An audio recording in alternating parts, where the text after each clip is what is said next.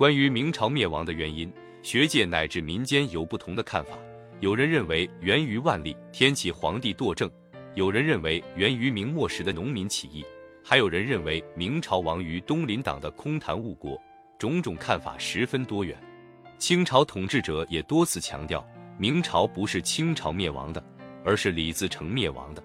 雍正帝在审讯曾静时，针对曾静书内提到因明亡之恨而反清一说，反驳道：“前明之亡国，亡于流寇李自成之手，与我朝毫无干涉。”甚至认为清朝攻灭大顺政权是为明朝报仇雪耻，是我朝深有得于前明。然而在笔者看来，从明朝万历末年惊天启朝，直至崇祯朝，后金是始终是明朝的劲敌。且持续消耗着明朝的实力，是明朝最终灭亡的重要原因。结合明末北部边疆时局来分析，明朝灭亡同后金崛起、明九边防御体系崩溃、满蒙联合有着直接且持续的联系。其他因素如饥荒、弊政等等，并非导致明朝灭亡的最重要的因素。如常常被视为明朝灭亡导火索的三项加派。其中的辽饷，即是为了应对后金对辽东的侵扰。站在明清鼎革的历史时段，结合明末清初的北边局势，可以发现，随着女真的崛起，后金的建立，九边作为明朝北边安定的基石逐渐被撬动，进而造成明朝统治根基松动。辽东镇的残破对明朝的影响不仅限于辽东，而是影响到整个九边地区和明朝的国运。随着大顺的崛起。明朝九边逐步为农民军所占领，明朝安内攘外的九边精锐被摧毁，明朝也随之灭亡。清朝入关后，陆续攻占了九边地区，为清朝全面南下、集中力量进攻南明奠定了基础。因此，可以说得九边者得天下。崇祯十五年，明朝同后金松锦决战时，明朝援军号称十三万，领兵将领包括总督洪承畴、巡抚邱民养。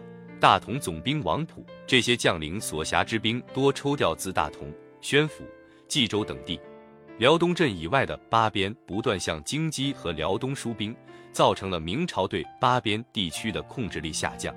另一方面，清军对辽东镇的占领和对京畿的入侵，使得明朝辽东镇和蓟镇的建制、设关等发生了巨大变化。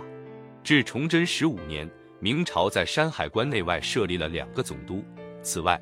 又在昌平、保定设立总督两名，除了总督，山海关内外还有宁远、永平等六巡抚，宁远、山海、昌平等八个总兵，又有监督太监握重兵牵制制。为应对清军入侵，明廷在京畿和山海关外设立了众多的总督、巡抚、总兵和监督太监。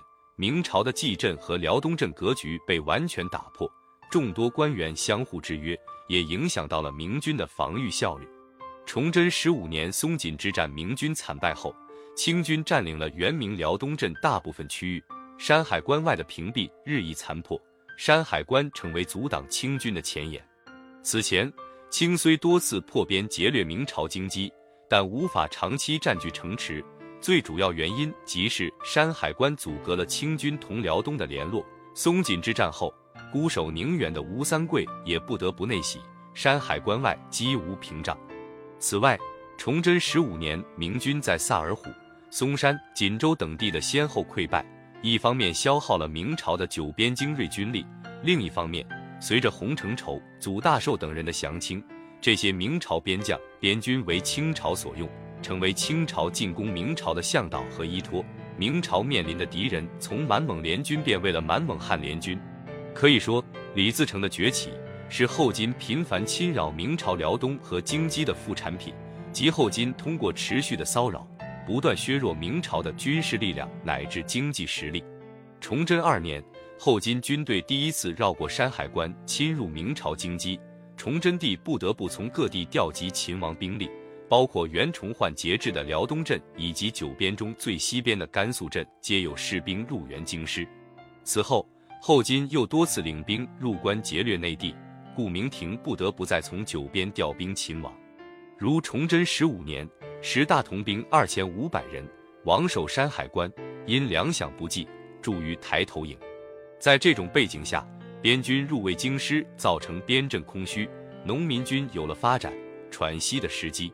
史料记载，先是明陕西大饥，盗贼蜂起，边军伐降者迎之，及燕京备兵，延绥、固原、甘肃、临洮、宁夏五镇总兵皆以秦王入援，陕贼亦不可治。如在常年，农民军在陕西将会遇到强力镇压，但九边精锐被调至京师，降低了明朝控制地方的能力。此外，部分九边士兵也因衣食无着和对长途奔波的厌恶，投靠农民军。会京师戒严，山西巡抚耿如起秦王兵华而西，延绥总兵吴自勉，甘肃巡抚梅之焕秦王兵易溃，与群道合，农民军得以迅速壮大。在相当程度上是由于九边哗变士兵的投奔。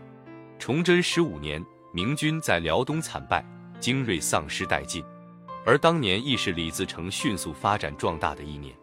崇祯十六年，李自成在湖北整顿了农民军建制，谋划下一步进取方向。李自成的谋士或建议直接北上进攻北京，或主张东进切断京师漕运，但谋士顾君恩主张先占据陕西。并自西往东占领明朝的九边地区，此即先攻占明朝边镇，再进取京师的策略。此后，李自成几乎完全采纳了顾君恩的意见，先攻占了西安，建立了大顺政权。此后自西向东，先后战略了明九边中的榆林镇、宁夏镇、固原镇、甘肃镇、太原镇、宣府镇以及原明蓟镇区域的居庸关，最终兵临北京城下。九边地区的沦陷。意味着松锦决战之后，明朝手中残留的王牌军队基本都投靠了大顺军，或者被大顺军歼灭，影响了彼时京城文武官员的守城决心。明朝大势已去，一些人已开始琢磨投靠大顺军。此后，守城太监打开了城门，放进了大顺军。彼时，吴三桂据崇祯帝谕旨入关秦王，但未及秦王，北京已被攻陷。崇祯十七年三月十九日。崇祯帝自缢于景山，明朝灭亡。李自成入居北京，抢在了后金之前夺取了胜利果实。然而奈何李自成生不逢时，偏偏遇到了实力处于巅峰状态的后金，这江山最终还是让清朝夺了去了。明朝放弃了辽东镇，并将所有兵力调入关内勤王，虽然未能拯救明朝，但后来滞留山海关为投降大顺军的辽东镇吴三桂部。成为了左右明末清初时局的关键力量。大顺军占领北京之后，吴三桂也一度打算率领自己手中的九边士兵接受招降，奈何得知心中所爱陈圆圆在京师被大顺军将领掠去之后，冲冠一怒为红颜，拒绝了李自成的招降，并率军退守山海关。李自成得知消息，深感事态严重，未及在北京正式登基。便率领大顺军精锐北上围攻吴三桂，多尔衮率领的清朝精锐也将抵达山海关。其实这并非仅仅是巧合，也是历史的大势。吉清军得知明朝陷入危机，也乘势向明朝发起全面进攻，已有问鼎天下的想法。即如顺治元年四月，清朝大学士范文成所言：或直趋燕京，或相机攻取。要于入边之后，山海长城以西。则一兼程顿兵而守，以为门户。我师往来，思维甚变。可见此次攻明，清军的目标不再是劫掠和骚扰，而是意图攻下山海关并窥伺中原。之后，多尔衮认可该意，亲率满蒙汉精锐力量进攻山海关。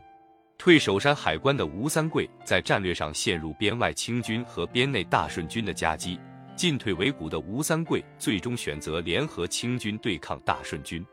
此后，在吴三桂的正面迎击和清军的骑兵突袭下，大顺军惨败，吴三桂和清军大败贼众，追杀至四十里，贼首尾不相顾，遁走燕京。自此，包括山海关在内的整个辽东镇已为清朝所占领。清军入关后，几乎没遇到大的抵抗，便占领了元济镇、宣府。大同等地，此后又出兵攻占了山西地区。清军占领山西之后，兵分两路进攻陕西：一路由山西、河南西进，一路由边外蒙古地区过河套进攻陕西三边。清军势如破竹，李自成被迫逃离陕西。顺治二年正月，以西安大捷，三秦平定，上御武英殿受朝贺。自此，明朝九边地区皆为清军所控制，也为清军进一步南下奠定了基础。